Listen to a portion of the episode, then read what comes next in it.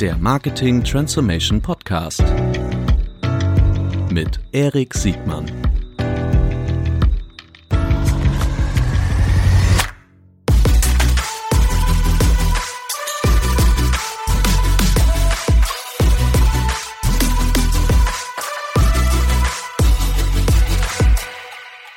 Herzlich willkommen zu einer neuen Folge des Marketing Transformation Podcast. Heute mit Gerhard von der Telekom. Guten Morgen, Erik. Hey, guten Morgen. So, äh, du bist, äh, ich glaube, einer der führenden Köpfe oder der führende Kopf äh, der, der Telekom im Bereich Media auf internationaler Basis. Und ich freue mich besonders, dass du heute hier bist, denn du hast ein riesiges Transformationsprojekt bei der Telekom gemacht, um den ganzen Media-Maschinenraum, das Marketing Operation Model, das Media Operation Model bei der Telekom umzubauen und vieles mehr über, ich glaube, 13 Länder äh, über mehrere Jahre hinweg. Da wollen wir heute drüber sprechen. Ähm, toll, dass du da bist. Äh, aber erzähl doch mal kurz äh, äh, etwas über dich. Wo kommst du her? Wie bist du zur Telekom gekommen? Super. Danke, Erik. Ja, vielen Dank äh, für diese super Gelegenheit, äh, für die Einladung hier zu sein. Ähm, ich hoffe, dass deine Hörer ähm, nicht mein Deutsch äh, zu übel nehmen. Äh, ich bin Südafrikaner, so das erklärt so auch äh, mehrere Sachen über äh, was hier heute passiert. Zuerst natürlich, äh, dass ich kein Muttersprachler bin. Zu, äh, zu zwei, dass ich viele Grammatikfehler ähm, natürlich hier äh, machen werden. Ich hoffe, dass die Leute mir das auch verzeihen werden. Dein Deutsch ist super, macht dir überhaupt keinen Kopf. Und du kannst jederzeit ähm, auf, äh, auf, äh, auf Englisch, okay. auf Afrikaans, was Super. immer du. Ja, Afrikaans wäre natürlich für mich am einfachsten. Vielleicht lieber Englisch, lass uns mit, okay. mit Deutsch und Englisch. Wenn das okay ist, wenn ich dann so ein bisschen switche zwischen äh, Deutsch und Englisch, wäre es mir. Ich super. glaube, das ist äh, grundsätzlich in allen digitalen ja, äh, Podcasts, dass wir eine Mischung aus zwei Sprachen sprechen. Okay, super, vielen Dank. Ja, wie bin ich äh, hier gelandet? Wie bin ich äh, zu Deutschland gekommen? Äh, zu der Deutsche Telekom natürlich auch. Äh, ich habe schon viele Jahre Erfahrung in, in Marketing, in, in Media. Äh, das ist äh, meine, meine Leidenschaft. Ich mag diesen Job sehr, sehr. Ähm, ich mag auch unsere Branche. Ich finde es super spannend und äh, habe zuvor, sage ich mal, in einer Agentur angefangen, wie viele mhm. Leute in einer Kreativagentur damals äh, in Kapstadt äh, bin dann zu einem FMCG-Unternehmen äh, gewechselt. Es war für mich sehr interessant und spannend, aber ein bisschen langweilig und wollte mich dann in diese große Technologiegeld, äh, Technologiewelt äh, bewegen und äh, bin dann zu T-Systems gewechselt okay. äh, in Südafrika. Das ist eine Telekom-Tochter. Mhm. Und nach einigen Jahren dort haben die äh, mich dann gefragt, nach Deutschland zu kommen, hier in die Zentrale zu wechseln, nach Bonn ähm, in, in der AG und da bin ich immer noch so. Das äh, ist ein gutes Zeichen, dass es mir Spaß macht. Ist auch viel zu tun. Es ist ja klar. Und ähm, ja, da bin ich immer noch. Super. Du hast ja eines der, ähm, ich würde sagen, eines der prominentesten, äh, auf jeden Fall aus, aus meiner Sicht eines der signifikantesten Projekte hier im deutschen, vielleicht auch im europäischen Raum geleitet, um diese Transformation aus einem traditionellen Media Marketing Operating Model in ein auf die digitale Welt angepasstes mhm. Modell zu, zu überführen. Und äh, äh, es, du hast ja auch veröffentlicht ähm, dieses, dieses Modell. Ich glaube, du bist ja auch in, in der in der äh, in dieser internationalen Dachorganisation, in der WFA, äh, sehr mhm. stark mhm. organisiert, sozusagen die, internationale äh, Schwester der, der OWM. Genau. So. genau. Ähm, ich hätte gerne, in diesem Podcast würde ich gerne so drei Bereiche mhm. mit dir besprechen. Das erste okay. ist ähm, dieser konkrete Transformationsfall ja. bei der Deutschen Telekom. Der erste Teil, was, was waren die Gründe für diese Transformation?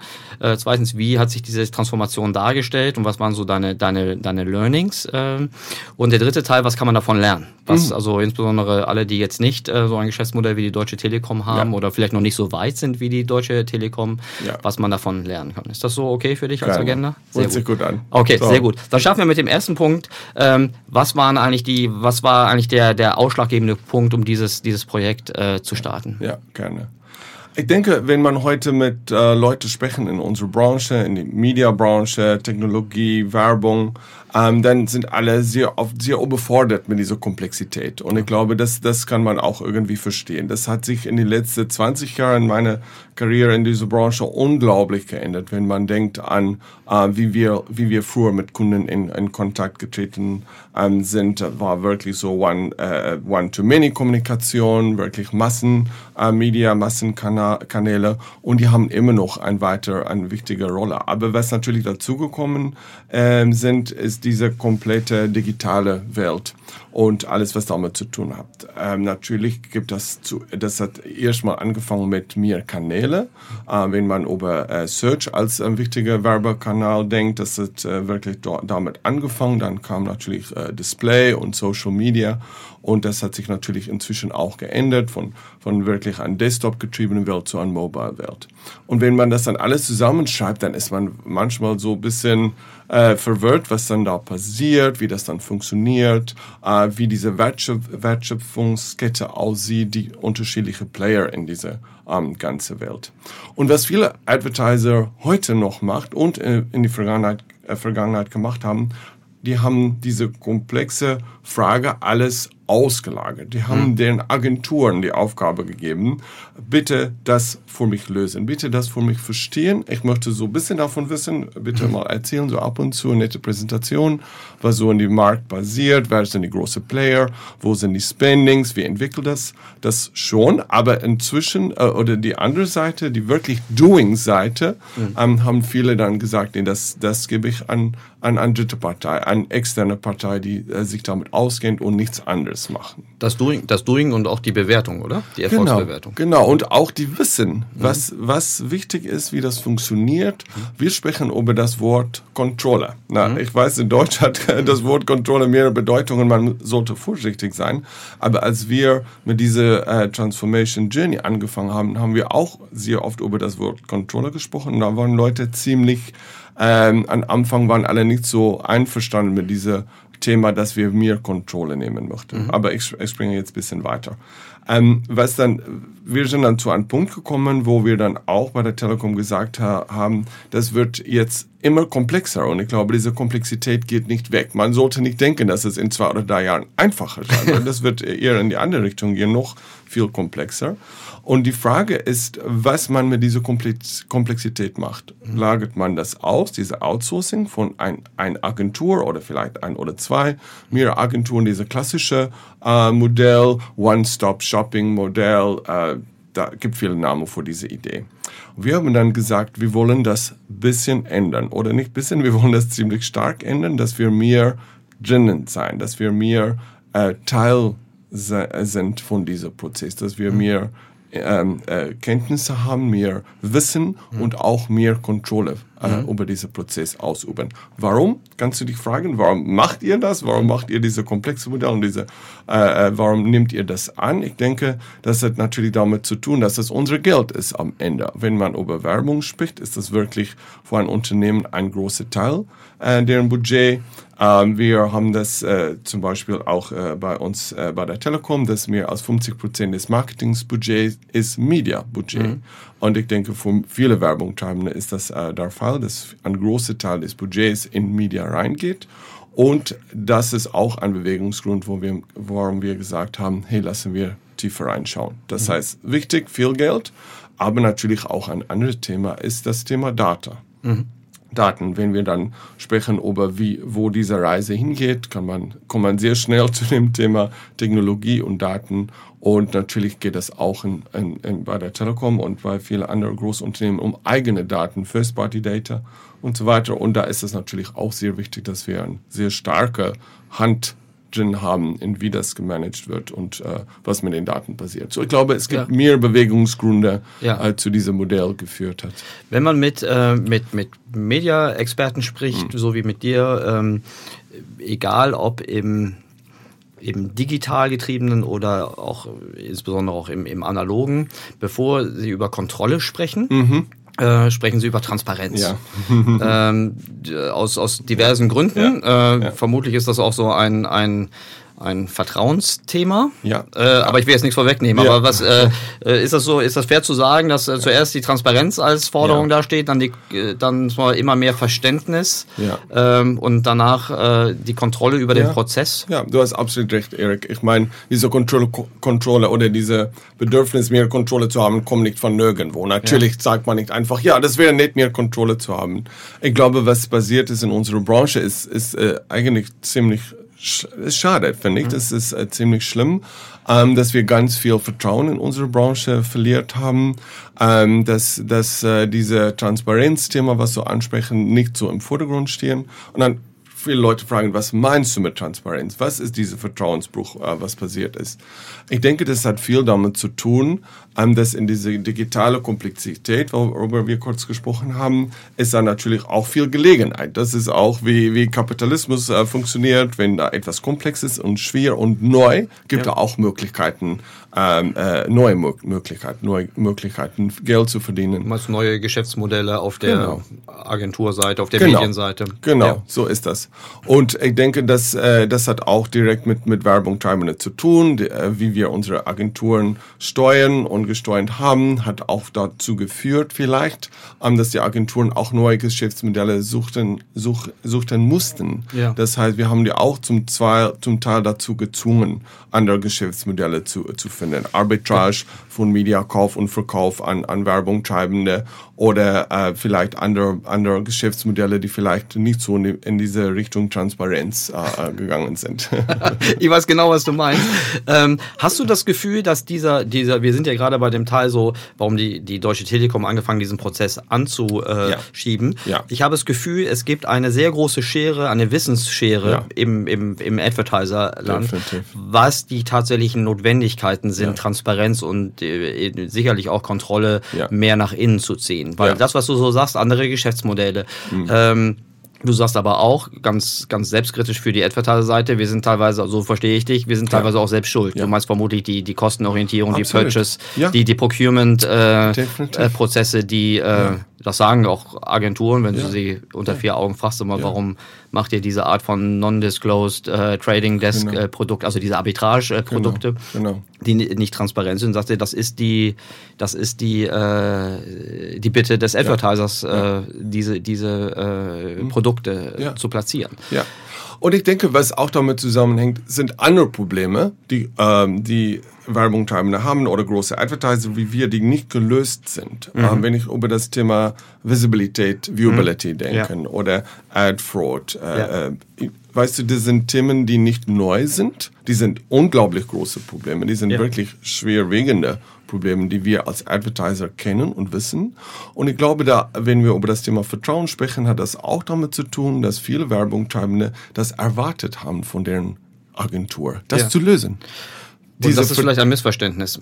das, kann sein, Ja. das kann sein. Aber Werbungtreibende haben in der Vergangenheit immer ihre Agentur angeschaut nach dem Motto, ihr müsst mein Problem lösen. Ihr habt die Kontrolle über mein Geld, ihr habt das Budget, ihr macht die Pläne, ihr müsst das für mich lösen. Warum habt ihr das nicht gelöst? Da muss man auch fairnesshalber sagen, in den Vorgängermodellen waren, also entweder gab es das Problem nicht, weil Visibilität, also Viewability, das äh, war relativ leicht rauszukriegen, bin ich gelaufen oder nicht. Und Genau. Ad Fraud, äh, Genau. also äh, sagen wir mal, um TV-Platzierung nachzuvollziehen. Gab äh, gab wenig. So, also Ja. das ist durch die Fragmentierung der Technologie Genau. äh, und natürlich auch durch die Bidding-Prozesse im, im Programmatic oder Pro. Programmatic-ähnlichen äh, Ja. Betriebssystem. Okay. Und dass die Probleme da sind, ist klar. Dass die Probleme nicht gelöst sind, das, äh, das ärgert äh, Und dass die Kunden Probleme sich nicht natürlich. von alleine lösen. Ne? Dass, Ja. dass die, Oder dass die Agentur nicht äh, eine stärkere Hand in diese Problemlösung nimmt. Das, Ja. äh, das äh, nervt viele. interessanter. Punkt, ja. Mhm. So, ich denke, das äh, ist natürlich wie immer mit so große Änderungs, äh, Ja. Änderungsprozesse nicht nur ein Faktor, die zusammengekommen ist. Es ist wirklich mehr Faktoren. Ja. Okay. Ähm, ähm, Nochmal über dieses Thema Kontrolle zu sprechen, das ist sehr interessant, wenn man auch andere Branchen anschauen. Äh, du hast vorher erwähnt, dass ich sehr involviert bin beim WFA, der World Federation of Advertisers, so ein globaler äh, Dachverband äh, in, in, in Brüssel, die, ähm, wo die lokale ähm, Werbung treibende Unternehmen, äh, Werbung treibende Vereine auch äh, Mitglied sind und natürlich große Werbung treibende. Und da sprechen wir sehr, sehr oft darüber, weil äh, andere Werbung treibende haben natürlich auch das äh, Thema, wie können die ähm, ihr Daten better, besser benutzen, wie können die auch mehr Kontrolle nehmen. So, ich denke, da ist auch, äh, das ist nicht nur ein Telekommunikationsthema oder ein deutsche Telekom-Thema. Das, das sehen wir auch in anderen Branchen, in anderen ähm, äh, Werbung Treibende, dass sie ähm, auch diese Themen haben und sich alle jetzt überlegt, wie wir das äh, lösen können. Aber ich glaube, da kommen wir noch mal genau, später dazu. Das ist sicherlich ein ja. wichtiger Punkt, weil äh, ohne das vorwegnehmen zu wollen, ich habe das Gefühl, wenn diese Wissensschere beschrieben werden müsste, dass es auf der einen Seite die Direct-to-Consumer-Advertiser ja. gibt, die, ja. äh, die wissen schon ganz lange, die sind mit diesem Problem groß geworden ja. Äh, und äh, entsprechend machen sie eine, einige Fehler äh, nicht oder korrigieren sie viel, viel schneller. Wenn auf der anderen Seite, tun wir mal so ein FMCGler, ähm, sich immer noch auf die Bühne stellen kann und sagen, das ist doch gar nicht mein Problem, das soll doch meine Agentur für mich lösen. Ja, so, absolut. Ist, äh, ja, wir haben spektakuläre auch, Unterschiede. Das stimmt. Und das merkt man dann auch, äh, wie Werbung Treibende mit diese Probleme umgehen, ist auch sehr, sehr unterschiedlich. Und ja, die, äh, jede Branche hat seine eigene äh, Themen und natürlich auch diese Direct-to-Consumer ähm, äh, Brands, wo die ganz viel Daten haben im Vergleich zu anderen Brands, äh, vielleicht äh, FMCG oder Auto zum Beispiel, wo die ganz wenig Daten mhm. haben von den Kunden. Das ist natürlich sehr unterschiedlich, wie man das lösen kann. Telekom ist sicherlich auf dem Direct-to-Consumer-Spektrum angesiedelt. Wie ja. seid ihr das Problem? Also was war, was war, könntest du ein so sagen, was war der Funke, der der, der äh, die Zündung gebracht hat für dieses äh, Projekt? Gab es da einen Funken oder waren es viele? Nein, ich denke, das war wirklich viele. Ich denke mal, dieses Thema äh, Transparenz. Mhm. Äh, ich denke, was wir noch nicht angesprochen haben, ist das Thema Flexibilität. Mhm, okay. Das ist auch nochmal ein wichtiger Aspekt, äh, die zu unserem Modell auch geführt haben, mhm. wenn wir so äh, Richtung Modell äh, sprechen. Ähm, das ist natürlich so, wenn man mit einer Agentur arbeiten oder mit einer Agenturgruppe, dass man ziemlich gebunden ist. Ja. Ähm, und was wir sehen, ist, dass die, die, die, die ähm, Aufgabe, die, die, ähm, die Scope of Work, wenn wir, da, wenn wir das so nennen darf, ähm, hat sich so geändert und äh, äh, verbreitet und das hat sich, ja, ist wirklich ein riesiger äh, ähm, äh, sage ich mal, Transformation in wie man mit Agenturen arbeiten. Und diese Idee, das alles mit einer Agentur zu machen, ich glaube, das ist auch jetzt am Ende sein Lifecycle, diese Idee. Und äh, dass man auch die Flexibilität haben zu wechseln, dass man Flexibilität haben, unterschiedliche Partner zu haben, dass man äh, die Flexibilität haben, der eine auszuwechseln äh, äh, mit einem anderen und nicht nicht immer das Ganze auszuwechseln, ja. dieses Thema Flexibilität. So, wenn man das alles zusammenbringt, bringt, Transparenz, Flexibilität, äh, Kontrolle. Das hat natürlich alles viel damit gemacht. Äh, da viel, hat viel dazu geführt, äh, diese Modelle reinzubringen. Ein anderer Aspekt, was auch nochmal interessant ist, außer Technologie und Data haben wir schon darüber gesprochen, ist auch dieses Thema, wie wir intern zusammenarbeiten. Ja. Und ich glaube, da sollte man auch immer in, im Augen behalten, wenn man über Transformation sprechen. Was sind die äh, interne Bedingungen? Wie arbeiten die, äh, die Abteilungen miteinander zusammen? Äh, wo, wo sind die äh, Budgets? Wer hat äh, Kontrolle über die Budgets? Wer bestimmt die KPIs für Kampagnen oder für, für bestimmte äh, Aufgaben? Ähm, wie arbeiten die, wie gut oder nicht gut arbeiten die Abteilungen zusammen? So, wenn man das dann alles wirklich zusammen ja. in einen, einen großen Topf, dann kriegt man äh, auch die Idee, dass da etwas sich ändern muss. Ja. Und ähm, was, was glaube bei uns äh, ziemlich äh, stark Bedürfnis war, war ein neues Modell zu entwickeln. Wenn wir dann sprechen über, wie man arbeiten, intern und extern und über welche Aspekte man die mehr Kontrolle haben möchte, mehr, mehr Flexibilität, mehr Transparenz, äh, Transparenz haben möchte, kommt man sehr schnell zu einem neuen Modell. Ja, ich habe ähm, das, was du, ich finde, du beschreibst es sehr klar, was so die Gründe waren, dieses Projekt äh, anzu, äh, anzugehen. Ja. Und äh, ich weiß, dass ihr es sehr konsequent angegangen seid. Also auch dort, wo, äh, was du vorhin so sagtest, die interne Zusammenarbeit, auch der Tech-Stack, äh, der organisch gewachsen ist, der von außen nach innen geholt wird. Also die Kontrolle ist ja nicht nur über den Media, sondern ja. Tech, Data etc. Das ist ja, ja, heute nicht mehr zu trennen. Dennoch, ähm, ich frage mich, mh, das, das, ich glaube, was, was euch unterscheidet von anderen Advertisern, mhm. dass ihr auch sehr konsequent dann noch wirklich schnell gehandelt habt. Ja. Äh, ihr wart eine der ersten, äh, die diesen Case nicht nur gemacht haben, sondern auch über eure Erfahrungen gesprochen habt, äh, um auch alle, alle äh, internen als auch externen Parteien auch wirklich mhm. hinter euch zu bringen. Mhm. Hat das, ähm, hat das auch damit zu tun, dass ihr in einem sehr kompetitiven Umfeld seid, weil anders, also eure Distribution, also eure, euer Feld, in dem ihr tätig seid, egal in welchem Geschäft, ne? ja. ob es im, äh, im, im, im Mobile, im, im, im Landline, was, was immer das mhm. Geschäft ist mhm. oder im, im, im Access-Geschäft. Ne? Mhm. Ähm, ihr seid in in super roten Ozean unterwegs. Ne? Mhm. Ne? Das ist, äh, da wird nichts geschenkt äh, und, ja. und, und, jeder, der den Telekom-Geschäftsbericht lesen kann, weiß, in, in was für einem Haifischbecken ja. ihr, ihr unterwegs seid. Äh, kann das sein, dass das auch ein Treiber ist, sozusagen, die, die, die, ja. soll man die, ja. die, die, die Dringlichkeit ja. zu handeln ja. in, in so einem Markt, in dem ihr unterwegs seid, mit den Anforderungen, die ihr äh, erfüllen müsst, dass das mehr hilft? Definitiv. Anders als bei anderen vielleicht, wo es noch ein bisschen gemütlicher zugeht? Definitiv. Ich denke, wenn man dann äh, mit so einem großen Projekt anfängt, dann kommt natürlich immer die Frage von, von ganz oben, hey, warum macht ihr das? Was steht dahinter? Wo ist euer Geschäftsmodell? Was bringt das alles uns? Das ist natürlich ein sehr wichtiger Aspekt. Man kann natürlich blau reden über Flexibilität und Transparenz und Internal Silos abbrechen und so weiter. Aber wenn da nicht wirklich ein guter Businessgrund ja. steht, äh, hinter so ein Modell, so, äh, hinter so ein Transformationsprojekt, ja. dann kriegst du das natürlich nicht durch in ein Unternehmen ja, wie Telekom. Genau, und du sagst ja auch, dass die Komplexität dadurch nicht weggeht. Ne? Ja, also nicht absolut. dadurch, sondern bei Komplexität ist, ist, ist, genau. äh, ist eine, eine gegebene Größe. Und äh, dennoch äh, habe ich aber ich wollte nur sagen, ja. Wettbewerbsvorteil. Natürlich ja. steht das auch dahinter, dass wir ja. sagen, hey, wir wollen das anders machen als unsere Wettbewerb. Wir wollen es natürlich auch besser machen, weil anders ist nicht nur gut ja. äh, ähm, oder anders ist vielleicht interessant, aber es ist nicht nur, äh, ähm, das muss auch dann natürlich besser gemacht werden.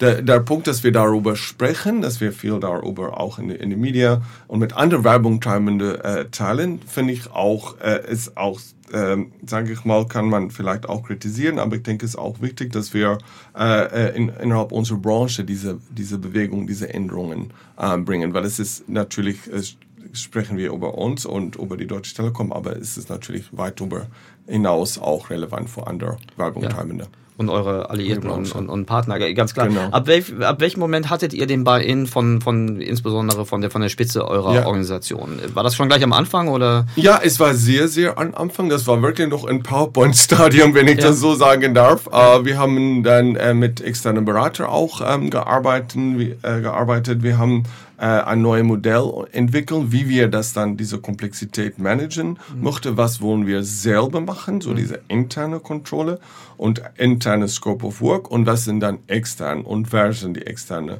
äh, Partner. Natürlich diese wer haben wir nicht am Anfang schon geklärt, das war ihr äh, ein Roadmap, ähm, aber wir haben diese Konzept mit einem Business Case natürlich mhm. äh, zu, zu wirklich zu den Board genommen, zu den Board of Management der Deutsche Telekom, zu sagen, das haben wir vor, aber das ist warum wir das machen. Ja. Und das ist, wie wir das machen werden. So, ich werde sagen, dass wir ganz, ganz früh, ganz, äh, ganz high level äh, bei ihnen hatten, das äh, zu machen. Und ich glaube, so ein Projekt geht äh, ohne ohne diese Beine nicht. Ja, das, das, das, das, das glaube ich auch. Weil es kostet auch ja, Geld und ja. ganz viele Ressourcen. Das ist natürlich auch zwei Aspekte. Und es greift ja auch in, in viele Teile der Organisation und teilweise genau. auch in sensible genau. äh, Bereiche rein. Change das, Management, absolut, ja, ja.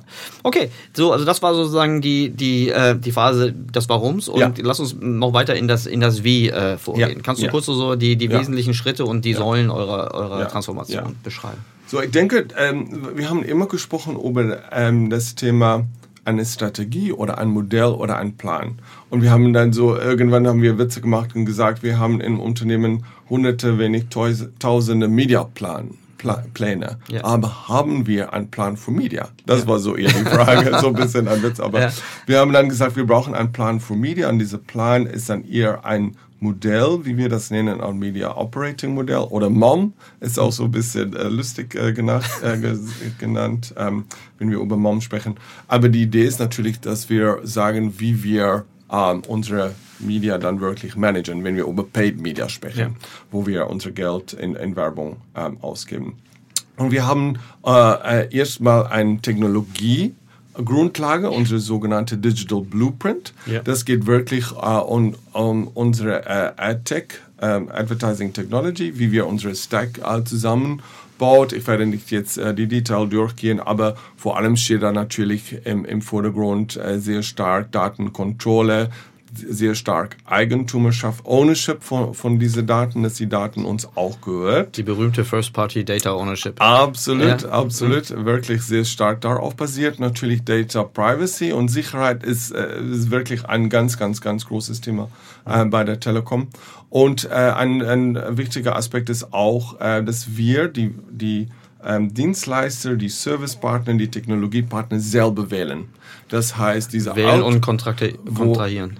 So ist das. So mhm. ist das. Die Verträge direkt mit den Dienstleistern haben. Du weißt auch, wie das ist. In der Vergangenheit haben die Agenturen äh, oft selber die Dienstleister ausgewählt, ob es DSP oder Ad-Server, DMP und so weiter. Und die dann, sage ich mal, direkt beauftragt. Und äh, das ist so das klassische Modell. Und wir haben gesagt, das wollen wir wirklich sehr stark, extrem, sage ich mal, komplett ändern.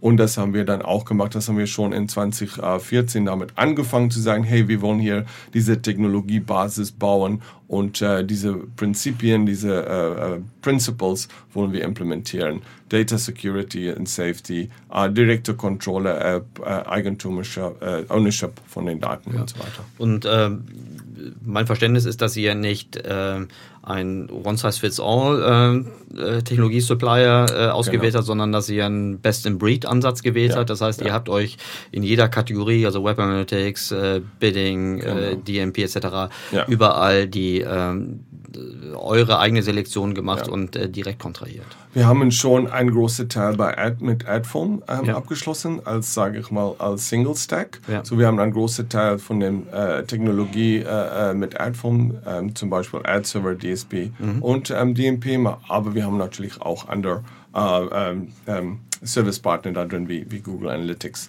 ähm, zum Beispiel. Mhm. Mhm. So das war schon ein sehr äh, wichtiger Grundlage. Was wir dann weiterentwickelt haben in diesem Media Operating Model ist, wie wir die Aufgabe verteilen, weil ja. die Technologie war dann ziemlich klar, wo sind die Daten, ja. äh, wie managen wir äh, diese Daten, aber dann war die nächste Frage, wer macht was oder wer äh, ähm, äh, zu welcher äh, Service. Da haben wir gesagt, wir als, als Telekom möchten ganz am Anfang sehr starke äh, ähm, Einfluss nehmen in den Prozess, wenn man über einen klassischen Kampagnenprozess äh, äh, spricht, äh, zum Beispiel. Ja.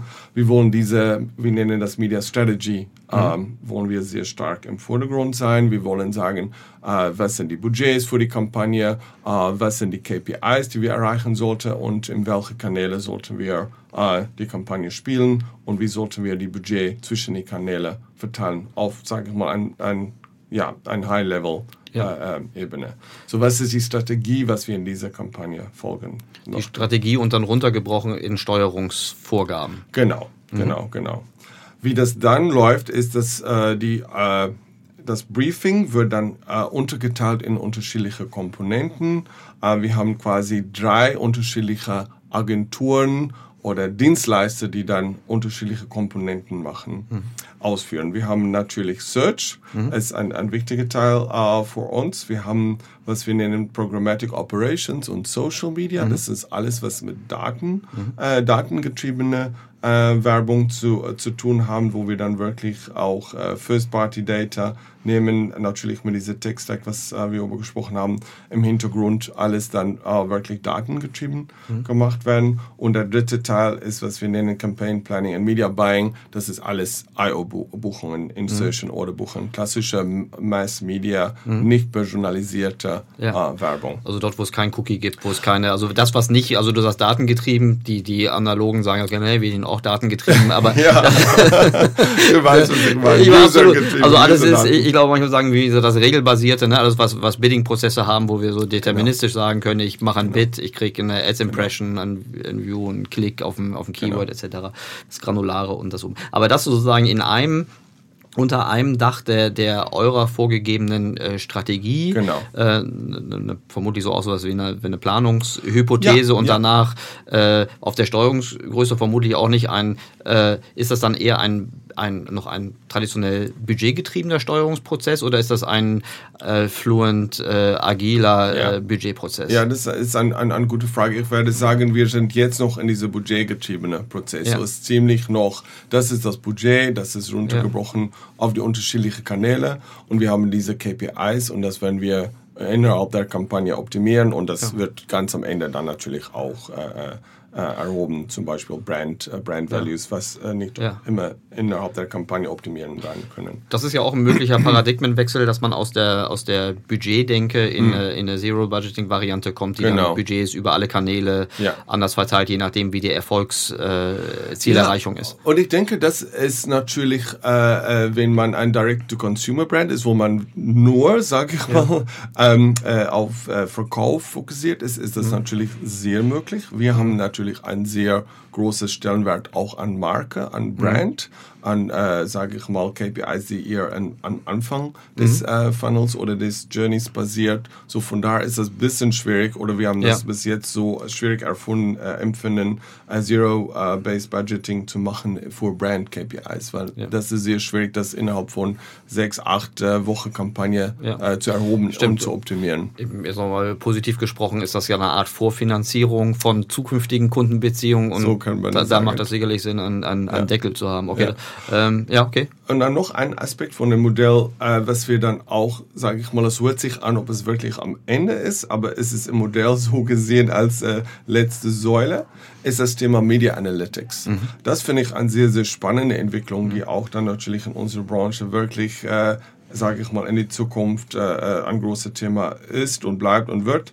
Ähm, und was wir darunter äh, versprechen, ist natürlich A-B-Testing, Media Mix Modeling und Multitouch Attribution Modeling so die wirklich dieser analytische Teil von Ja. was passiert wirklich, wo sind die Journeys äh, erfolgreich, was passiert auch auf, auf Markenebene und wie können wir das besser steuern. Ja. Und äh, was wir auch dort gesagt haben, ist, wir werden das auch nochmal trennen von den anderen Scopes of Work. Das heißt, wir werden das nicht mit den Mediaagentur, die IO-Buchungen machen, Ja. mit denen lassen oder mit den äh, programmatischen Social Media Agentur oder mit den Search Agentur. Wir werden das wirklich trennen und auch hier selber die Verträge schließen, die ähm, Dienstleister selber auswählen Ja. und selber direkt managen. Okay, ich verstehe das so, dass euer Ziel ist, dass ihr die Lufthoheit oder die Deutungshoheit über, über den Werbeerfolg haben Ja. wollt. Und das könnt ihr nur, wenn ihr ähm, A, zum Beispiel AB-Testing machen könnt, Ja. um die Elastizität, also die, die, die Erfolgs, äh, den Wirkungsgrad zum Beispiel eines, eines Creatives irgendwie testen Ja, zu können.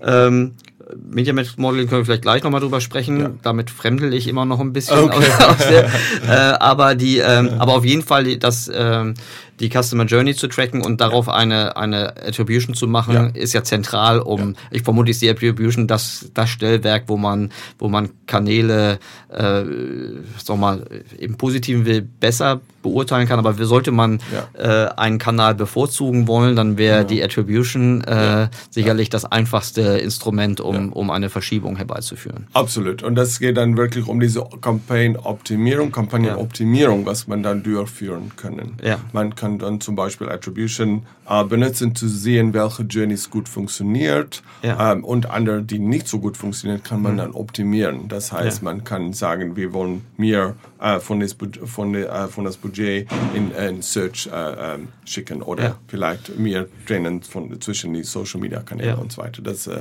das äh, ist sehr machbar und das kann man dann auch innerhalb der Kampagne Ja. schon optimieren. Media Mix Modeling ist Ja. vielen, vielen Kollegen, die so wie ich ihr, ihr so mal den, den, den Funnel aus der Performance-Welt so langsam nach oben gelaufen sind über, Ja. über die Zeit, immer noch etwas, ähm, wo ich ganz ehrlich sagen muss, wo ich immer noch ein bisschen Mhm. mit fremdel. Das war so traditionell, ne? Die Mediaagentur hat ihre, Ja. ihre Erfolgszahlen aus dem TV gebracht und Ja. hat dazu ihre eigenen Modelings äh, gebracht und keiner hat Ja. sich getraut, kritisch nachzufragen, weil Mhm. äh, wir vielleicht alle nicht die größten Statistiker waren. Ja. Ähm, kannst du, kannst du den, den, den Wertbeitrag, Ja. wenn wir es in eine Reihenfolge Ja. bringen müssen, dieses Dreieck, was Ja. was ja aus, aus A-B-Testing, Media Mix Ja. Modeling Ja. und äh, Attribution Ja. über die Customer Journey, Ja. äh, welchen Stellenwert hat, hat Media Mix Modeling? Ich denke, äh, Media Mix Modeling funktioniert am besten, wenn man einen längeren Zeitraum haben. Das heißt, wir sprechen nicht hier über Kampagnenoptimierung. Wir sprechen hier über Quartal, äh, vierteljährige Planung, jährliche Planung und große Budget. Töpfe, Ja. sage ich mal, shiften, vor Ja. allem in klassisches, klassischen Media Ja. und digital als, in, als Gesamtbild. Das heißt, was man macht, ist, man macht, äh, das ist alles statistische Modelle. Ich bin auch kein Statistiker, aber ähm, äh, arbeiten sehr äh, eng damit. Und ähm, man hat natürlich bestimmte KPIs. Es könnte Sales sein, Revenue, es könnte auch Brand KPI sein, Ja. so wie äh, äh, Brand Awareness, Product Awareness oder Purchase Intent. Und man kann diese KPIs dann modellieren ähm, in, am Hand von den äh, Media-Ergebnissen. Aber nicht nur die Media, äh, Media Spendings und die Media äh, ähm, äh, äh, Buchungen, sondern auch andere Faktoren, wie das Wetter zum Beispiel, wann, wann haben unsere Läden, äh, unsere äh, Telekom-Shops geöffnet, wann nicht, ähm, an andere Faktoren, äh, ähm, wirtschaftliche Faktoren und so Auch weiter. Promotions, also auch Sachen, die. Promotions, absolut. Das ist sehr, sehr wichtig natürlich in unserem Geschäft auch, wenn, äh, wenn wir be bestimmte Promotions haben, das neue iPhone, das neue Samsung, äh, bestimmte äh, ähm, äh, Aktionen, das hat natürlich einen riesigen Einfluss. Und lassen wir auch nicht vergessen, dass, die, äh, dass unser Wettbewerb auch natürlich einen Einfluss hat auf unsere äh, äh, Sales oder unsere Brand. Wenn da eine wirklich gute Kampagne ist oder wirkliches äh, gute Angebot, dann hat das natürlich einen Effekt.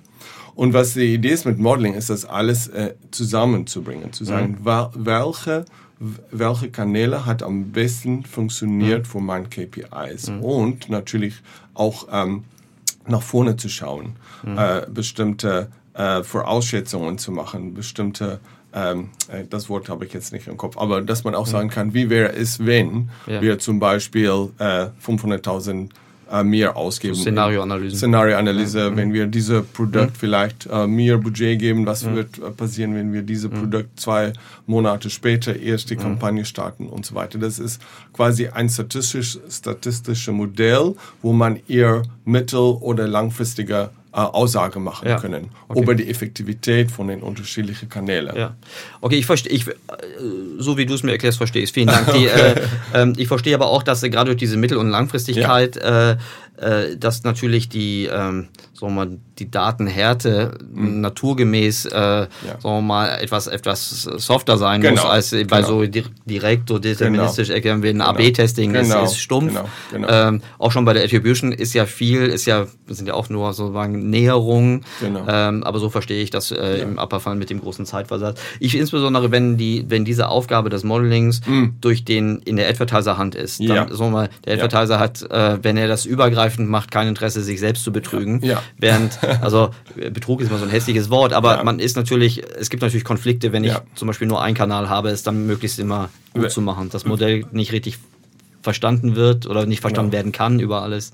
Wir sprechen über Media Neutral Planning. Ja, Das genau. heißt, dass jeder Kanal hat einen wichtigen Beitrag zu Ja. leisten. Und ich glaube, das ist sehr wichtig, äh, zu sagen, es ist nicht entweder oder. Wir Ja. sagen nicht, wir machen TV oder Radio Ja. oder wir machen digital äh, oder Print. Das ist nicht der Punkt und das Ja. ist auch nicht so gemeint und äh, das sollte auch nicht äh, so rüberkommen. Die Frage ist immer, wie das zusammenspielt. Genau. Wie die Wirkung der unterschiedlichen Kanäle einander hilft, ähm, das maximale Ergebnisse äh, zu erreichen. Ob das dann eher, sag ich mal, äh, Anfang des Journey Ergebnisse sind oder Mitte Journey oder Ende des Journey. Das ist immer die Frage. Und wie die zusammenspielt, da kann, kriegt man eigentlich nur durch äh, äh, sehr ähm, äh, erwachsene oder sage ich mal advanced ähm, an- analytische Modelle raus. Ja, und es ist ja auch die Wahrheit, dass unsere rein digital basierten äh, Attributionsmodelle Ja. äh, nur einen Teil der, der Das- Wahrheit widerspiegeln, der weil nicht alles ein Cookie und alles ein Login hat, äh, was in der wirklichen Welt Und stattfindet. lassen wir auch ehrlich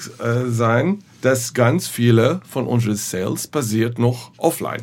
Das Ja. ist äh, vielleicht ein Schock für viele Ja. Leute, äh, dass die, äh, die Online-Welt nur ein Teil, äh, wie du sagst, ein, äh, ein Teil Beitrag hat und ein wichtiger Beitrag. Aber äh, wenn ich auch unsere Geschäfte in die USA schauen, äh, T-Mobile US, ähm, da ist, äh, man denkt immer, die US ist viel weiter mit E-Commerce und da kaufen Leute alles online und so Ja. weiter.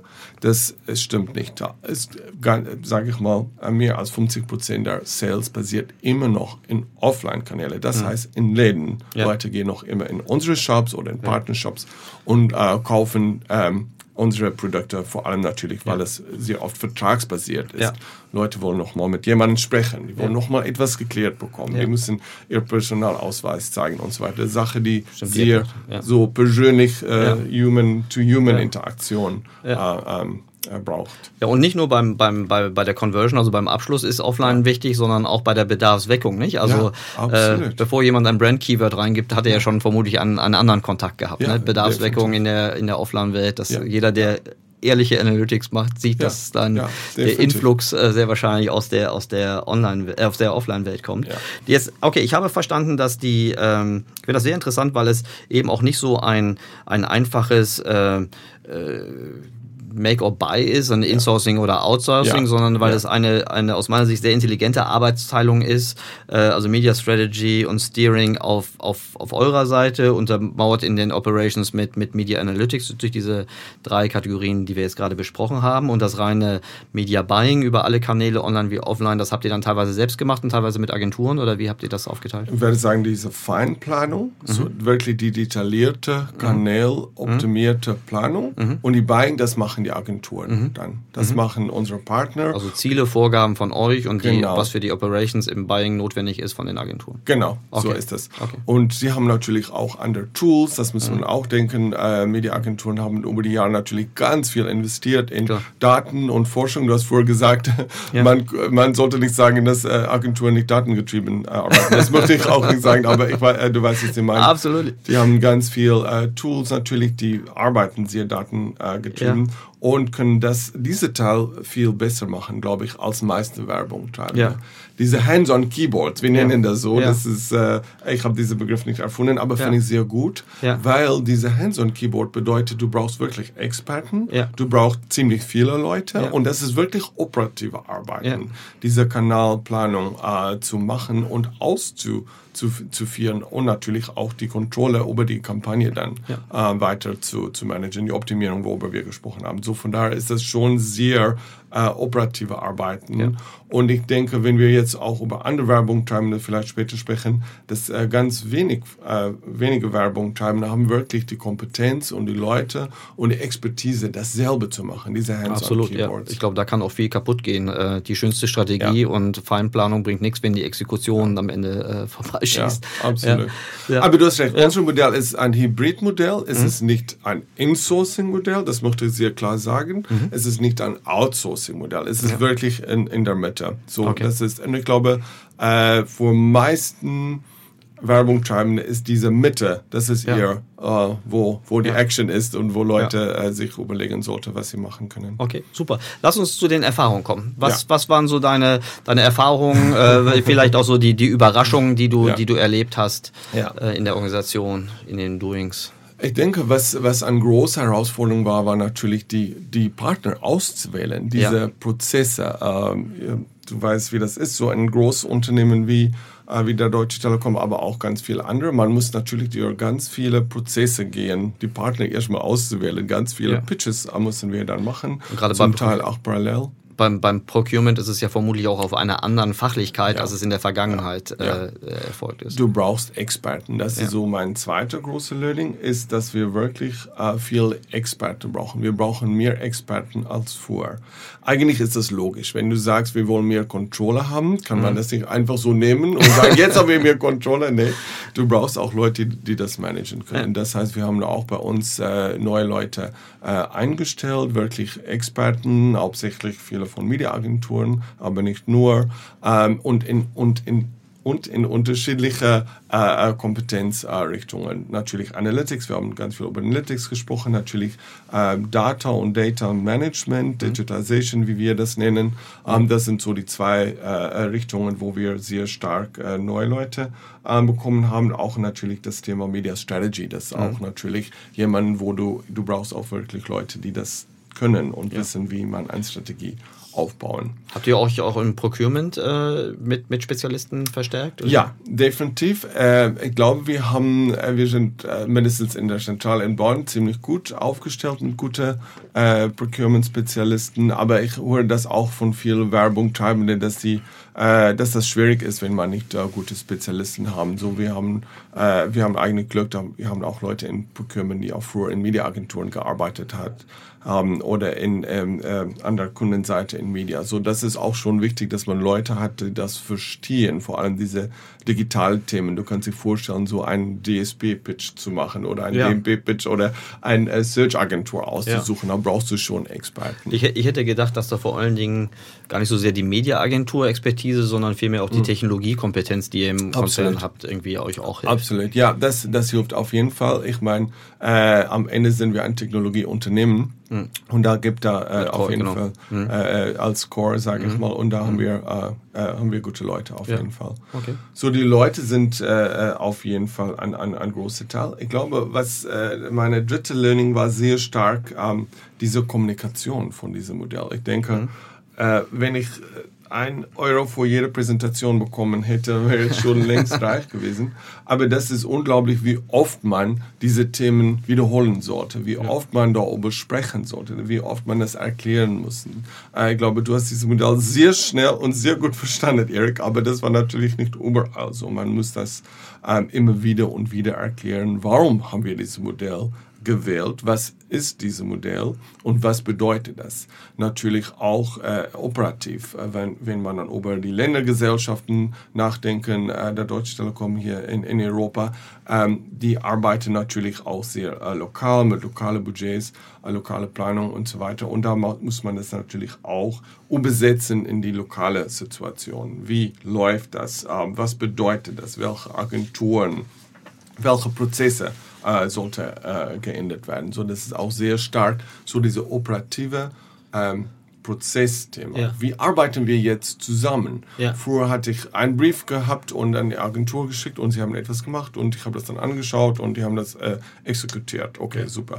Wie, was bedeutet das jetzt? Wie arbeiten wir intern zusammen? Wie sollten die Briefings aussehen? Wie sieht ein Mediaplan aus heute im Vergleich zu gestern? Ähm, was bedeutet diese Optimierung? Da ist schon sehr viel in die Doing auch dann, äh, äh, was geändert werden sollte. So, das ist ein, ein ongoing Prozess, diese Change Management. Viele, viele gerade bei, bei, diesen, bei diesen fundamentalen Change-Management-Prozessen Ja. äh, versuchen ja viele die Investition immer durch, durch, durch Effizienz, kostengetriebene Argumente irgendwie zu rechtfertigen. Ja. Ähm, ich habe da eine eigene Meinung zu, äh, ob das schlau ist ähm, Ja. oder nicht. Ähm, äh, wie war es bei euch, um Ja. eu- euren Erfolg äh, oder die Ergebnisse irgendwie zu dokumentieren? Äh, Musstet ihr auch irgendwelche Ja, Buying glaub- KPIs oder konntet ihr mit qualitativen Argumenten? Ja, ich glaube, es ist eine Kombination. Ich denke, diese Buying KPI also ist immer drin, weil wir sprechen über viel Geld und wenn man so ein Projekt angeht, dann denken alle, okay, da sollte Effizienz rauskommen. Wie können wir besser werden? Wie können wir besser einkaufen? Wie können wir besser verhandeln? Und so, da ist, ich glaube, in einem Media-Projekt da, gibt da immer ein Effizienzthema. Aber was wir sehr stark im Vordergrund auch gerückt haben, ist das Thema Effektivität. Ja. Und das ist, äh, ich weiß nicht, ob deine Hörer alle die Unterschied zwischen Effizienz und Effektivität kennen, aber ich, Ich kann- hoffe sehr stark. ich hoffe auch. Äh, und wir haben auch versucht, in diesem Projekt sehr stark auf die Effektivitätsvorteile äh, zu, zu, zu fokussieren, dass das nicht nur um Kosteneinsparung geht. Weil wenn man so ein Projekt und so große Change Management nur über Kosteneinsparung bringen, dann, dann kommst du sehr schnell zu großen Problemen. Dass diese Effektivität, dass wir besser werden, dass wir besser äh, ähm, ähm, äh, ähm, Ziele erreichen, dass wir bessere Ergebnisse haben. Und Ja. das, das muss man dann auch erstmal beweisen. Ich habe, ich habe den Eindruck, ähm, dass wenn man solche Projekte mit Effizienz, mit, insbesondere mit Kosteneffizienzargumenten Ja. versucht zu verkaufen, dass es eine Abkürzung ist, die man äh, sehr schnell bereuen wird, weil sie auch äh, erstens falsche Erwartungshaltung weckt bei allen Stakeholdern und weil sie auch nicht äh, zutreffend Ja. äh, Ja. sind, weil die Effizienzpotenziale Potenziale auf auf demselben Media-Modell basieren, das Genau. sehr stark analog Genau. getrieben ist, ne, mit Economies Absolut. of Scale, wo Buying Absolut. Power wichtig ist, während Definitiv. versteigerungsgetriebene Modelle, wie wir es im Digitalen zu tun haben, äh, ganz anders, äh, ganz andere Skaleneffekte Definitiv. haben. So. Da ist Effizienz fast nicht, äh, nicht zu zeigen oder Genau. äh, unmöglich zu, Ja. zu beweisen. So Ja. von daher, wenn man nur ein Effizienzmodell hat, wird das nicht Ja, funktionieren. also Man muss Effektivität schon gleich. Absolut, äh, Effektivität. Ja. Und außerdem ist es ja auch alternativlos. Ne? Ich war neulich auf, einem, auf einer Veranstaltung, wo ein großer FMCGler sich mh, auf die große Bühne hingestellt hat Ja. und gesagt hat, wir müssen eine Lösung dafür finden, dass äh, viele Mediennutzung, er meinte Netflix und Amazon Prime, vollkommen werbefrei funktionieren. Oh, ja. Ich hab gesagt, immer, hey, was Ja. soll ich sagen? Willkommen in der neuen Realität. Das absolut. Wir, wir werden weniger Möglichkeiten haben, äh, Unterbrecherwerbung in großen analogen Medien zu machen. Ja, definitiv, definitiv. Ich glaube, das ist jetzt nicht so im Vordergrund das Thema, ähm, wo geht Werbung hin und wie Ja, können wir ähm, das in die Zukunft gestalten, dass, dass Leute auch unsere Botschaften bekommen. Aber natürlich ist das auch ein großes Genau, Thema. das ist ja eigentlich nur der, eine, eine Vorstufe, dass Ja. man, dass man sehr, sehr viel äh, mit eigenen Daten viel, viel äh, Ja, äh, zielgerichteter äh, Zielgruppen ansprechen mehr, kann. mehr relevant. Was sind ich so, ja? Ich wollte nur noch sagen, noch ein letztes Learning, was ich auch, denke ich, äh, nochmal hier reinbringen möchte, ist das Thema Collaboration. Sorry Mhm. so für dieses englisches Wort, aber ähm, diese Zusammenarbeit. Und Mhm. wir haben gesprochen über Prozesse und KPIs und alles. Und das braucht man sowieso. Mhm. Aber dann am Ende geht es wirklich um diese Zusammenarbeit. Natürlich intern zuerst, absolut keine Frage, aber auch zwischen die Agenturen. Ja. Weil jetzt hast du eine Situation, wo du Agenturen, die vielleicht auch im Wettbewerb zueinander stehen, wo du dich fragt oder nicht nur fragt, aber sage ich mal auch vertraglich dazu äh, zwingen sollte, auch zusammenzuarbeiten. Ja. Wie, wie funktioniert diese Kollaboration? Da haben wir auch ganz viel äh, über Gedanken gemacht, wir haben ganz viel Zeit investiert, so wie ein Kollaborationskomponent aussehen könnte. Wir haben äh, versucht, äh, nicht versucht, wir haben das auch gemacht, äh, äh, Kollaboration zu erklären, Ja. die, zu definieren, was sind die Aspekte. Ja. Wir messen das auch. Wir messen jeder Quartal, haben wir eine 360 Grad Messung. Das heißt, die Agenturen äh, geben uns, äh, geben uns Werte für Kollaboration, wir geben die Agenturen äh, Werten und sie bewerten einander. Das heißt, wenn wir jetzt zwei, drei, vier Agenturen haben in unserem neuen Modell, wo die zusammenarbeiten, sollten die, die bewerten auch einander im Sinne von Kollaboration. Oh, sehr interessant. Also insbesondere, dass die Agenturen auch euch äh, Ja, bewerten ja, können, weil jeder, der mit ja. Agenturleuten spricht, weiß, dass da viel Insights drin sind, äh, wie man auch seine eigenen Prozesse optimieren kann, um das beste Ergebnis, bessere Ergebnis zu erzielen. Und ich, ich sage dir auch, manchmal kommen da auch Sachen raus, wo man dann denkt, okay, das sollte mir wirklich angehen, das sollte mir wirklich. Und das ist oft so auch proze prozessuale äh, Themen oder äh, Abrechnungsthemen und so Ja. wirklich so administrative Kram, die man eigentlich nicht so gerne haben möchte, aber das kommt dann auch daraus. Hast du vielleicht ein Beispiel, wo, wo du gesagt hast, boah, das können wir wirklich besser machen, um der Agentur uns allen das, das Leben leichter zu machen? Ja, wir haben zum Beispiel ähm, umgestellt auf ein FTE-Modell. Das heißt, ich denke, das ist auch etwas, was Werbung teilweise sehr oft äh, vernachlässigt, ist, wie sie ihre Agentur bezahlen. Ja. Und wir wollten sehr stark wegkommen von dieser Idee, dass mehr, mehr Geld ist besser für die Agentur. Oder äh, mehr Geld in TV ist besser, weil es Ja. ist einfacher zu planen oder auszuführen als, als programmatische Kampagne und Ja. so weiter. Wir wollen komplett davon wegkommen.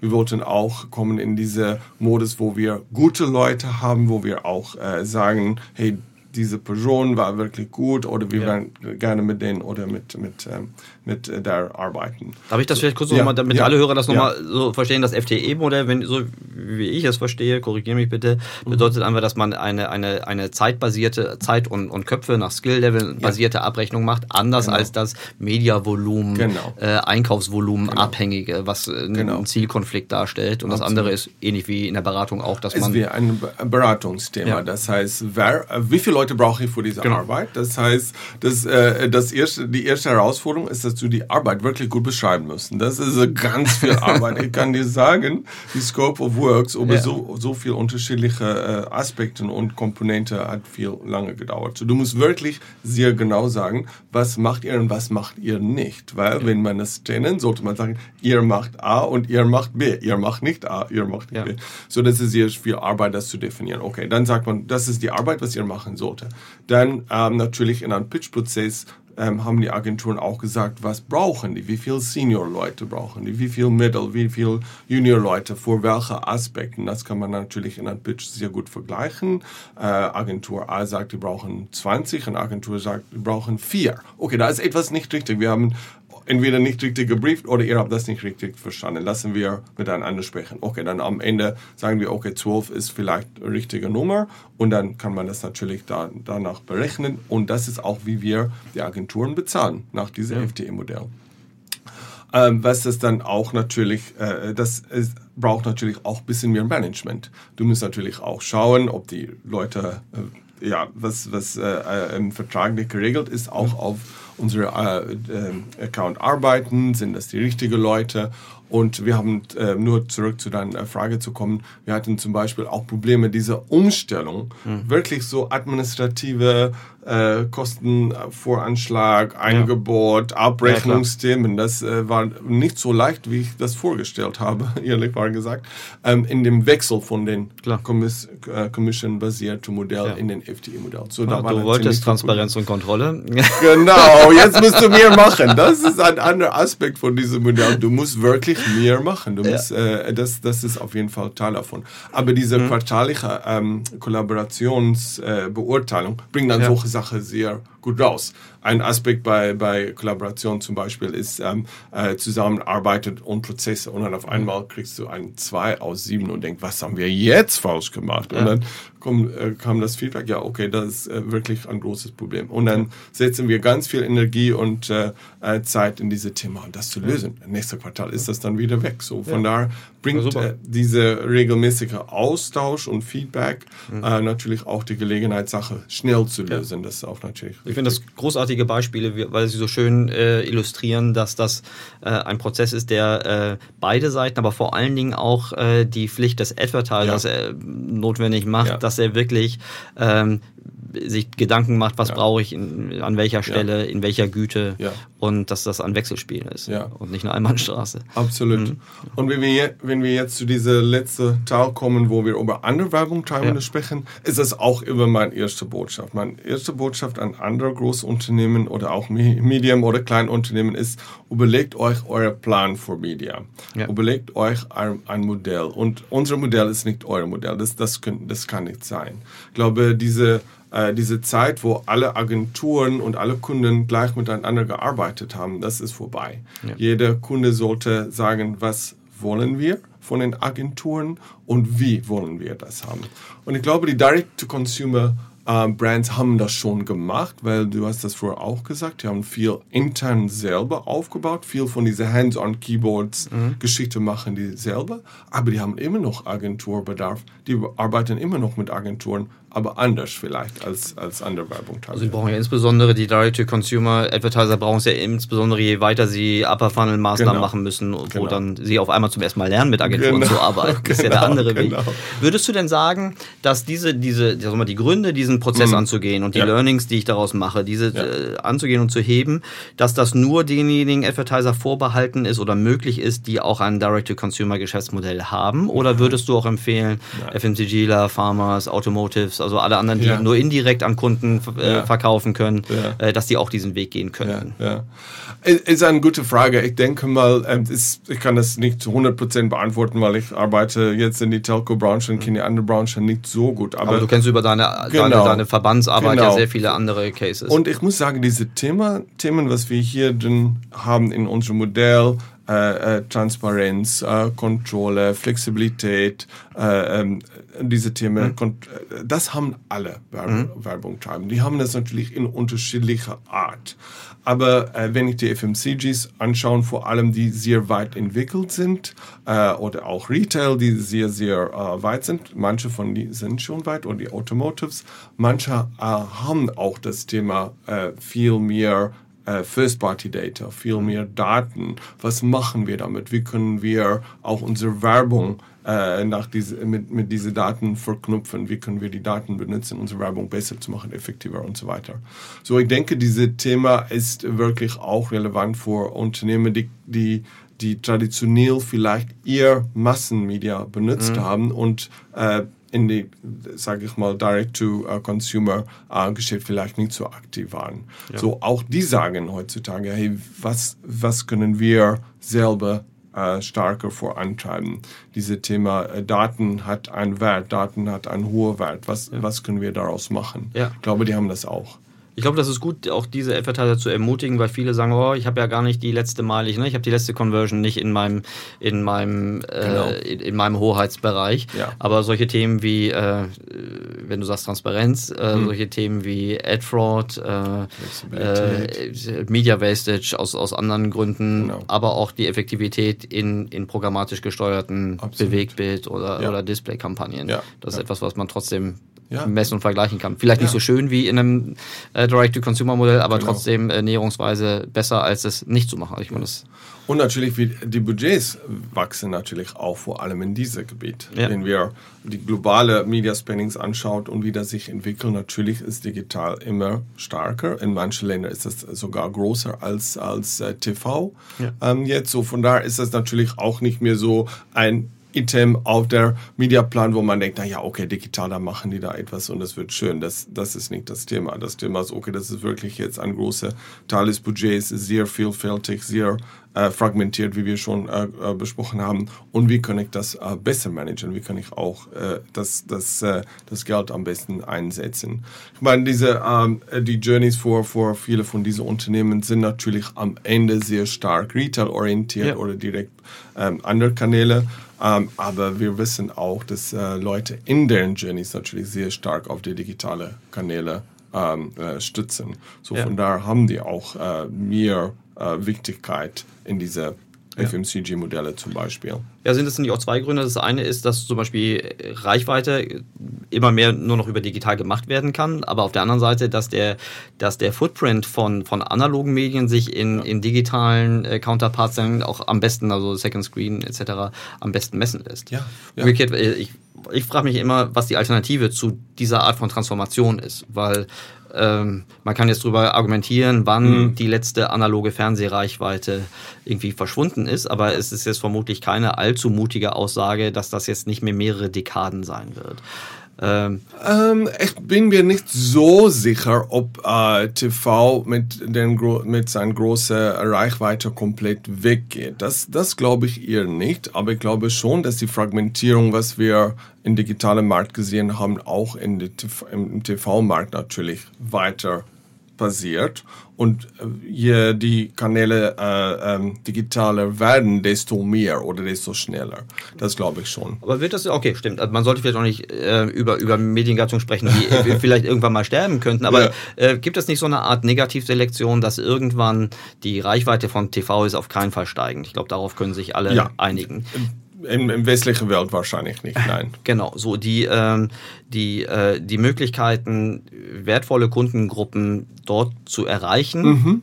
fällt mindestens proportional vermutlich sogar schneller, äh, weil es so eine Art Selektion geben wird, dass mhm. High-Value-Customers eher äh, nicht mehr lineares TV äh, gucken und sehr wahrscheinlich mehr über digitale Medien zumindest wiedergefunden werden können als in anderen. Ich glaube, das ist diskutierbar. Ich glaube, äh, sage ich mal, das ist, was die Branche die letzten Jahre gesagt haben. Und da mhm. gibt natürlich auf jeden Fall, dass die Reichweite runtergeht. Das, da glaube ich, können wir nicht, ja. äh, müssen wir nicht besprechen. Aber ob wir dann die Leute direkt in digitale Kanäle finden oder so gut finden ja. oder im gleichen Mindset finden oder im gleichen gute Umfeld, das ist, ich glaube, diese Frage ist noch offen. Ah, absolut. Ähm, ich bin ja auch kein Zukunftsforscher, aber mhm. ich könnte jetzt ich finde das jetzt nicht allzu mutig, äh, mhm. wenn ich als Advertiser sagen würde, okay, alle weiteren neuen Mediagattung, mhm. werden sehr mhm. wahrscheinlich digital geprägt sein. Okay. Und sie werden sehr wahrscheinlich einen programmatischen, also einen regelbasierten Versteigerungsprozess mhm. haben, für den ich, wenn okay. ich zu dieser Party gehen möchte, für den brauche ich First-Party-Data, ich mhm. brauche genau das, was ihr gemacht habt, ich brauche äh, Strategie und mhm. Analysekompetenz mhm. und ich brauche eine wie auch immer geartete Operations, die entsprechend exekutiert. Okay. Dass das trotzdem sehe, nicht, dass das trotzdem nicht einfach wird, keine ja. Frage. Und ja. sehr wahrscheinlich werden auch die Kundenakquisitionskosten ja. äh, oder die, die, die, die werden, die werden auch nicht einfacher. Äh, ja. und die Loyalität dieser Kunden wird vermutlich auch nicht besser. Also genau. es wird, äh, aber Aha. es ist sehr wahrscheinlich das einzige Betriebsmodell, okay. was in Zukunft, ja. sagen wir mal, einen, einen steigenden Trend haben Ich sehe, was du meinst. Ja, was wir natürlich auch als, als Trend sehen, ist, dass von den klassischen Media-Kanälen auch mehr äh, programmatisch kaufbar sind oder ja. durch pro ja. programmatische Prozesse ja. gehen, wenn man über Digitalradio sprechen, Digital Out of Home natürlich auch Digital Fernsehen. So von daher bin ich komplett bei dir, dass die äh, Einkaufsmodelle sich komplett ändern und diese einfache äh, Reichweiteberechnungen, was wir, sage ich mal, sehr lange hatten über ja. die äh, klassischen Kanäle, das, das fällt weg. Absolut. Ja. Und was daraus entsteht, was daraus kommt, das glaube ich, wissen wir noch nicht oder kann man nicht so wirklich sagen. Ähm, aber ich denke, ähm, insgesamt, die, die, deine Frage ist eine sehr gute Frage. Kann man diese äh, gibt da Branchen oder gibt da Unternehmen, diese die digitale Transformation oder diese Media-Transformation, worüber wir hier, hier sprechen, ob die das komplett aussetzen können? Das ist eine sehr gute Frage. Ja. Und? Was sagst du? Ich weiß Wenn wir wetten nicht. müssten. ich weiß nicht. Das, äh, ich äh, versuche an eine Branche zu denken, wo die vielleicht noch gar nicht, äh, sage ich mal, so stark auf digital, digitale Kanäle setzen, wo Leute noch immer vielleicht in äh, ja, in einen Store gehen muss oder wo die noch keine andere Chance haben. Aber ich, ich, ich denke, es gibt vielleicht ein oder zwei, aber ganz wenige. Weil, weil, was, weil der Punkt ist natürlich, dass Leute sich informieren über digitale Kanäle. Sie halten sich auf in kan digitale Kanäle. Das sieht man in Ja. dieser Time Spent Analysis, Ja. was man Ja. die ganze Zeit sehen, wie viel Zeit Leute in diese Kanäle äh, Sie orientieren, sie vergleichen. Genau. Der initiale Punkt, äh, aber der Funnel der Orientierung und Genau. dann sehr wahrscheinlich auch an der Conversion, wenn sie möglich ist, Ja. Wird dadurch dominiert. Ähm, ich glaube, das ist ein Thema, wenn du, wenn du einem, einem Advertiser raten müsstest, der vielleicht aus der äh, eher upper-funneligen, indirekt distribuierenden Welt kommt, also kein Direct-to-Consumer-Geschäft Ja. macht. Was würdest du dem raten, wie man so einen Prozess am besten anfängt, damit man ins Gehen kommt? Ja. Ich denke, am wichtigsten ist, eine Vision zu entwickeln, ähm, zu sagen, wo geht das hin? Äh, das ist nicht so schwer, weil es gibt ganz viel, viel Daten. Man braucht nur ein bisschen Zeit und vielleicht Ressources, das- aufzubereiten, zu sagen, wie geht die Welt, wo geht die Welt, in, Welt insgesamt hin und wie, wo geht unsere Branche hin? Ich glaube, das ist schon eine sehr, sehr wichtige Frage zu stellen. Und die zweite Frage ist dann, wo stehen wir? Wie sieht unsere interne Organisation aus? Wie sieht unsere Ambition aus als Unternehmen? Was ist unser Core-Geschäft? Was, äh, wie wichtig ist das Thema Werbung? Wie wichtig ist das Thema Media und Marketing? Und daraus dann ein eigenes Modell zu entwickeln. Und äh, an welcher Stelle würdest du das, das Top-Management involvieren? In dem Moment, wo die Vision steht? Ja, ja, ich glaube schon. Weil äh, ähm, unsere Branche ist ziemlich unübersichtlich. Es gibt Ja. auch ziemlich viele Probleme, wie wir schon besprochen haben. Wenn man zum Board geht und sagt, hey Leute, wir haben ein Problem, Ja. dann glaube ich, wird das nicht so gut, gut, gut ankommen. Die werden sagen, okay, und was machst du? Es gibt auch keine einfache Lösung. Ja. Ähm, und ich denke, wenn man sagt, hey, hier ist das Problem, das sehen wir als, als Problem oder Chance oder Herausforderung unserer äh, Branche insgesamt und hier ist unser Modell, hier ist unsere Antwort auf dieses Problem. Ich glaube, das ist der richtige Punkt, Ja. bevor man dann wirklich um äh, äh, und umsetzen und pitchen und Partner aussuchen, Ja. intern neue Ressources, das kommt natürlich alles viel später. Ja, ja, sehr gut. Noch eine persönliche Frage. Ja. Du bist ja sehr, ähm, äh, du, du publizierst, du recherchierst viel, du äh, sprichst viel. Ähm, wie hältst du dein, dein, dein Wissen in dieser unübersichtlichen Branche frisch? Es ist äh, eine interessante Frage, habe ich noch nie gehabt. Ähm, Leute sprechen über ein T-Modell. Denk Ja. mal über wie Telekom mit T. Ähm, sie sagen, dass wir heutzutage und vor allem morgen brauchen wir Resources, die wie ein T sind. Du brauchst ein ziemlich flache, flache würde ich nicht Breite. nennen, aber so äh, nicht, nicht so tiefe Kenntnisse über ganz viele Themen. Und dann brauchst du ein Wissensaspekt oder ein Kompetenzfeld, wo du dann wirklich tiefe Wissen hast. Breites und tiefes Wissen. Weites und tiefes Wissen, das ist das. Ja. So eine sogenannte T-Form von, Ja. von Wissen. Und ich weiß nicht, was denkst du, Erik? Denkst du, ich habe diese T-formige? Ich denke, ich habe auf jeden Fall diese Breite, das habe ich auf jeden Fall. Ob ich wirklich diese Tiefe habe, das äh, kann ich selber nicht äh, beurteilen. Aber ich weiß nur, dass dieses Thema Transformation und Media insgesamt mir wirklich Spaß macht. Ja.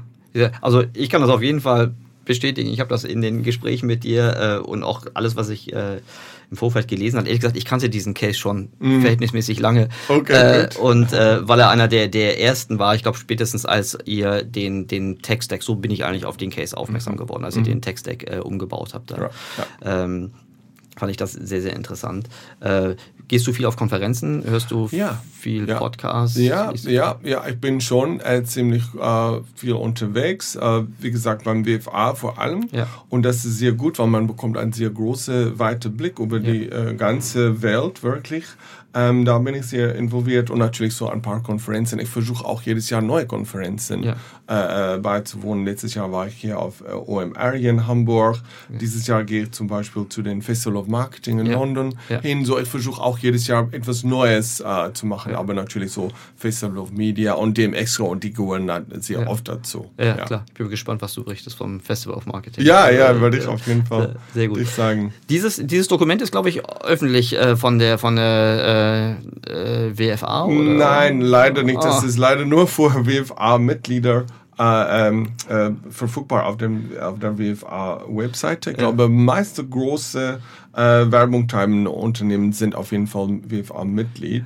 Ähm, die, die, äh, diese Case Study ist leider nur dort verfügbar. Sehr gut. Ich weiß ein oder anderen Artikel aus, äh, ich ja, weiß nicht, AdAge oder genau, ähnliches oder genau, DigiDay, genau. Äh, wo das äh, sehr schön beschrieben ja. wurde. Das packen wir einfach in die Shownotes rein für alle, ja. die da Interesse haben. Äh. Absolut. Auch auf der Telekom.com Seite, wenn man mhm. zum Beispiel Media eingibt äh, in, der, in der Suchbegriff, in der Suchteil, dann kommt auch die, die ähm, äh, äh, Press Releases, die, äh, wie heißt das nochmal? Pressemitteilung. Pressemitteilung, ja. ähm, was wir zu diesem Modell gemacht haben, da findet man auch äh, sehr viel drin. Großartig. Aber, ja, gerne, da können wir das, äh, die Links dann auf eure Seite bauen.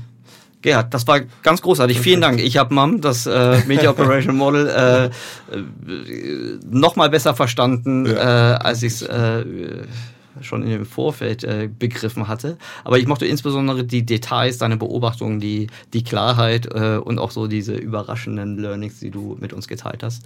Vielen, vielen Dank und alles Gute. Hoffentlich bis bald. Danke, vielen Dank, Erik. Super.